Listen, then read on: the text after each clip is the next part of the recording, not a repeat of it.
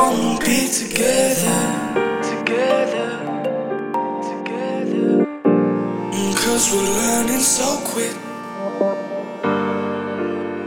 Think I missed a little bit. Moving on now.